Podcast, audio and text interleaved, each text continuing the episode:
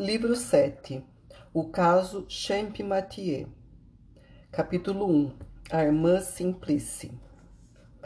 Não se tem conhecimento em Montreuil-sur-Mer de todos os incidentes que serão lidos aqui, mas o pouco deles que transpirou deixou tal recordação naquela cidade que seria uma grave lacuna se não os relatássemos em seus menores detalhes neste livro.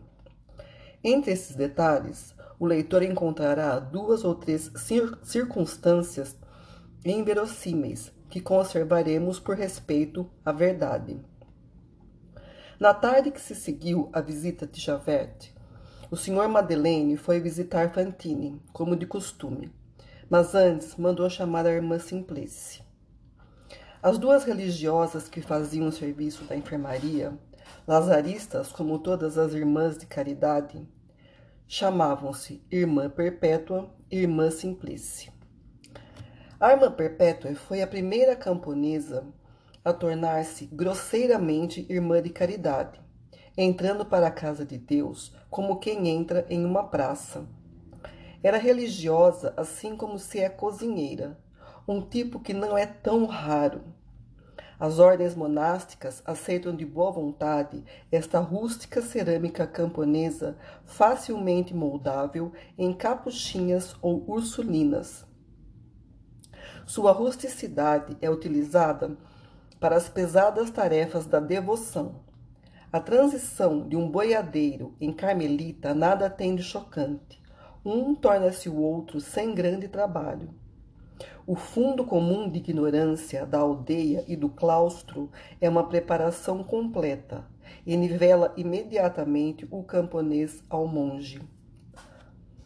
Mais amplidão ao avental e está pronta a batina. A irmã Perpétua era uma robusta religiosa de Marines, nas imediações de Pontoise, usando seu dialeto, salmodiando, resmungando, adoçando o chá segundo a beatice ou a hipocrisia do enfermo, rude com os doentes, grossa com os moribundos, praticamente atirando-lhes Deus ao rosto, apedrejando a agonia com preces encolerizadas, e era ainda insolente, honesta e ruborizada. A irmã Simplice era branca, de uma brancura de cera. Ao lado da irmã Perpétue era um círio ao lado de uma vela. São Vicente de Paulo fixou divinamente a figura da irmã de caridade nessas admiráveis palavras, em que mistura o mesmo tanto de liberdade e de servidão. Elas não terão mais do que, por mosteiro, a casa dos doentes, por aposento, um quarto de aluguel, por capela, a igreja da paróquia, por claustro, as ruas da cidade ou as salas dos hospitais por clausura, a obediência, por proteção, o temor a Deus, por véu, a modéstia. Esse ideal se realizava na irmã Simplice. Ninguém poderia dizer sua idade. Nunca fora jovem e parecia que nunca envelheceria. Era uma pessoa, não ousamos dizer uma mulher, doce, austera, boa companhia, fria e que nunca dissera uma mentira. Era tão doce que parecia frágil, mas na verdade era mais sólida que o granito. Tocava nos doentes com seus encantadores dedos finos e puros. Havia, por assim dizer, silêncio em seu falar. Falava somente o necessário. E tinha um tom de voz que poderia, ao mesmo tempo, edificar quem se confessa e encantar um salão. Essa delicadeza se acomodava no hábito grosseiro, encontrando no rude contato com ele o contínuo chamado do céu e de Deus. Insistamos em um detalhe: nunca ter mentido, nunca ter dito, por um interesse qualquer, nem por indiferença, qualquer coisa que não fosse a verdade. A santa verdade era o traço marcante da irmã Simplice, a base de sua virtude.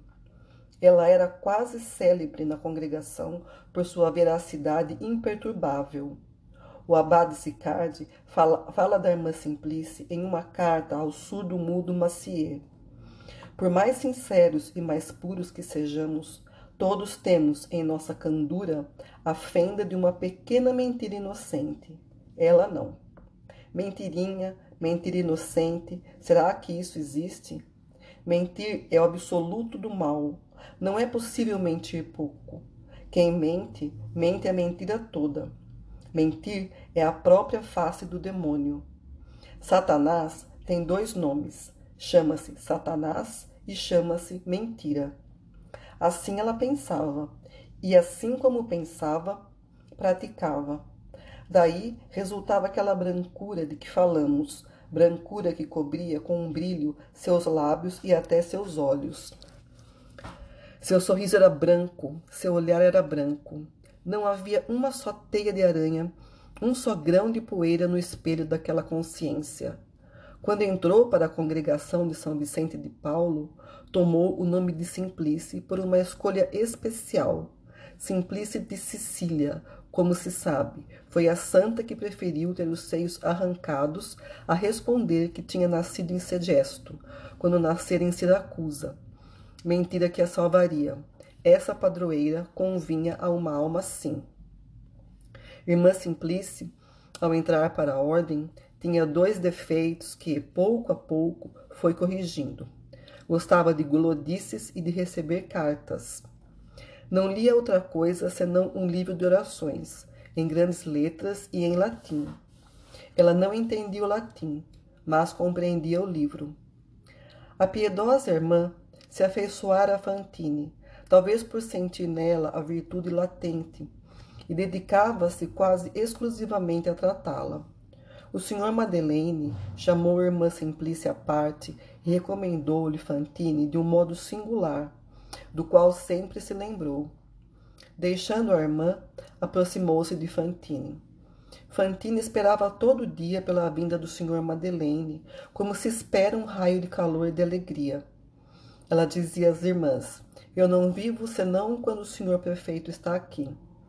Naquele dia, ela estava com muita febre. Assim que viu o senhor Madeleine, perguntou-lhe: E Cosette? Ele respondeu-lhe sorrindo: Logo, logo. Conversou com ela como de costume, mas, em vez de meia hora, demorou-se uma, para grande contentamento de Fantine. Fez mil recomendações a todos para que nada faltasse à doente. Notou-se que, em certo momento, seu semblante ficou muito sombrio mas tudo se explicou quando soube-se que o médico lhe dissera ao ouvido. Ela piorou muito. Depois voltou à prefeitura e seu auxiliar de gabinete viu examinando com atenção um mapa das estradas da França pendurado na parede e escrevendo a lápis alguns números sobre um papel. Capítulo 2 Perspicácia de Mestre Scolflair Da prefeitura foi ao outro lado da cidade, à casa de um flamengo, mestre Scolflair, afrancesado para Scolflair, que alugava cavalos e cabriolés à vontade. O caminho mais curto para ir à casa do tal Scolflair era pegar uma rua pouco frequentada, onde ficava o presbitério da paróquia em que o senhor Madeleine morava, e cujo abate Segundo se dizia, era um homem digno, respeitável e bom conselheiro. No instante em que o senhor Madeleine chegou, havia uma única pessoa em frente ao presbitério, e essa pessoa notou o seguinte: o prefeito, depois de ter passado pela casa paroquial, parou, ficou imóvel algum tempo, deu meia volta e retornou até a porta do presbitério, que tinha um fecho em forma de martelo de ferro. Pegou no martelo e o levantou. Depois parou de novo, meio pensativo. E após alguns segundos, em vez de deixar o martelo cair bruscamente, pousou-o lentamente e continuou seu caminho com uma pressa que não tinha antes. O senhor Madeleine encontrou o mestre Scolflair ocupado em reparar uns arreios. Mestre Scolflair, perguntou ele, tem um cavalo bom? Prefeito, disse o Flamengo, meus cavalos são todos bons. O que o senhor entende por um cavalo bom? Entendo que seja um cavalo capaz de andar vinte léguas em um dia. Diabos, retrucou o Flamengo. Vinte léguas? Sim. Atrelado a um cabriolé? Sim. E quanto tempo ele irá repousar depois da corrida? Em caso de necessidade, deve poder continuar no dia seguinte. Para fazer outra vez o mesmo trajeto? Sim. Diabos, diabos, e são vinte léguas. O senhor Madeleine tirou do bolso o papel em que escrevera uns números a lápis e o mostrou ao Flamengo. Eram os números cinco, seis, oito e meio. Vê, disse. No total, dezenove e meia, o mesmo que dizer vinte léguas. Prefeito, tornou o Flamengo, tenha o que precisa. Meu cavalo branco, que o senhor já deve ter visto algumas vezes, é um pequeno animal do baixo Boulonnais, mas cheio de energia. Primeiro quiseram usá-lo para a montaria. Impossível. Dava coices e atirava todo mundo no chão. Achavam que era manhoso, não sabia o que fazer com ele. Então eu o comprei e o coloquei no cabriolé.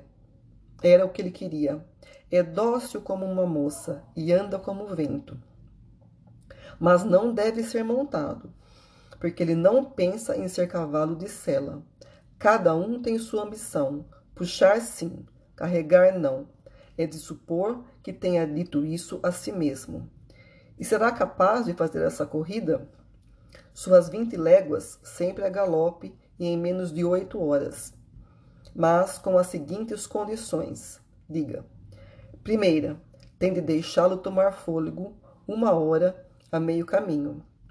Quando for comer, alguém tem de ficar por perto para impedir que o moço da estalagem lhe furte a aveia, porque eu tenho notado que nas estalagens a aveia é na maior parte das vezes usada para alimentar os criados do que os cavalos. Ficarão por perto. Segunda, o cabriolé é para o senhor mesmo? Sim. O senhor sabe conduzi-lo? Sim. Está bem. Neste caso, viajará só e sem bagagem, para não sobrecarregar o cavalo. Combinado. Mas, não levando ninguém junto, será obrigado a cuidar o senhor mesmo da aveia. Está certo. Quero 30 francos por dia e os dias parados pagos, nem um tostão a menos, e a ração do animal por conta do senhor prefeito. O senhor Madeleine tirou três Napoleões da carteira e colocou-os sobre a mesa. Aí estão dois dias adiantados. Quarta, como para uma corrida dessas seria muito pesado um cabriolé e o cavalo cansaria, o senhor precisa consentir e fazer a viagem em um pequeno tilbury que tenho. Consinto. É leve, mas é descoberto. Isso não me importa. Prefeito, o senhor já pensou que estamos no inverno? O senhor Madeleine não respondeu e o Flamengo continuou. Que faz muito frio. O prefeito ficou calado e mestre Scoffler tornou. Que pode chover? O senhor Madeleine ergueu a cabeça e disse: O cavalo e o tilbury devem estar à porta da minha casa amanhã, às quatro e meia da manhã. Estamos entendidos, senhor prefeito, respondeu Scoffler. Depois, raspando com a unha do polegar uma mancha na madeira da mesa, retomou com aquele ar indiferente que os flamengos sabem tão bem misturar à sua delicadeza. Mas agora me lembro o senhor não me disse para onde vai. Para onde o senhor vai? Ele não pensava em outra coisa desde o começo da conversa, mas não sabia porque não tinha ousado fazer esta pergunta. Seu cavalo tem boas pernas dianteiras? perguntou o senhor Madeleine. Tem, senhor prefeito. Segure-o um pouco nas descidas. Há muitas descidas daqui até onde vai?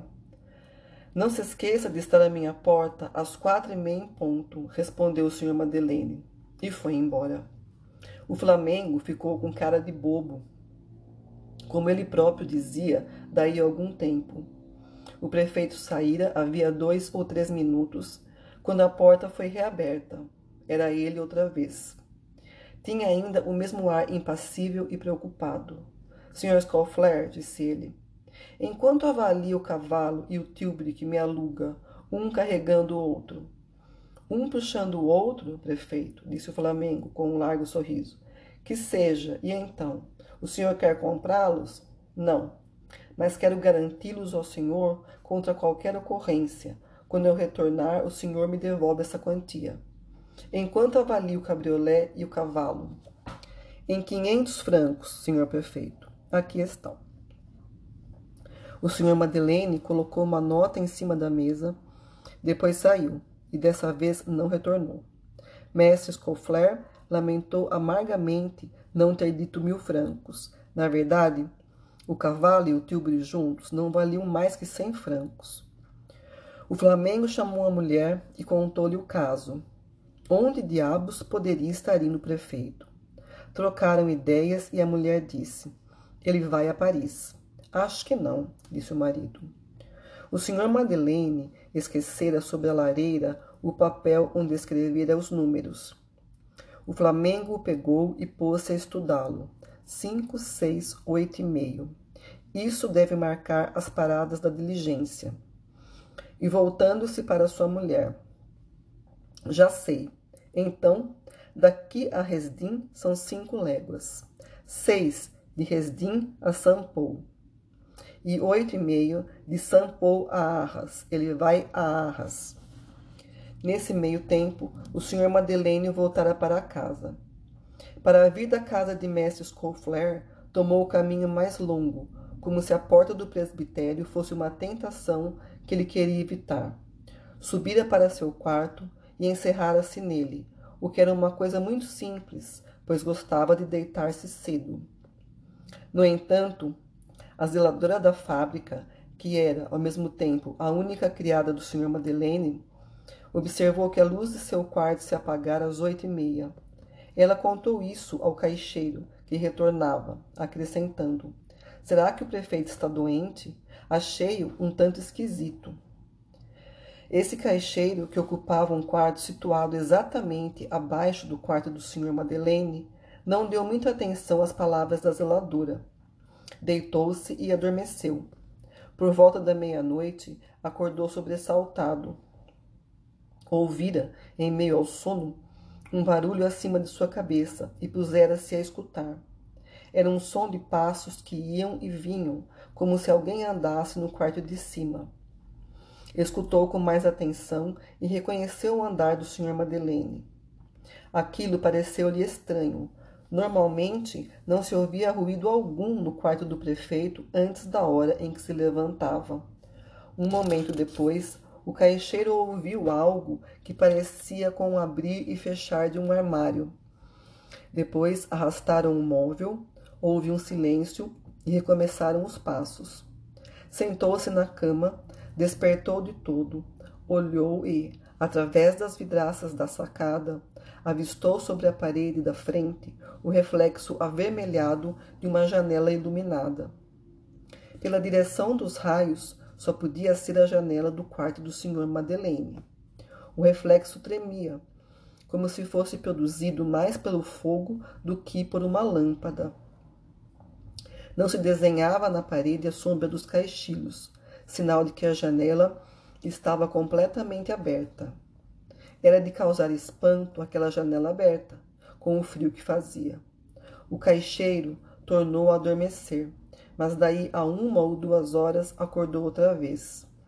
Por cima de sua cabeça continuavam a ir e vir os mesmos passos, lentos e regulares, e na parede desenhava-se ainda o reflexo da luz, agora, porém, pálida e serena como a luminosidade de uma vela. A janela continuava aberta. Eis o que se passava no quarto do Sr. Madeleine.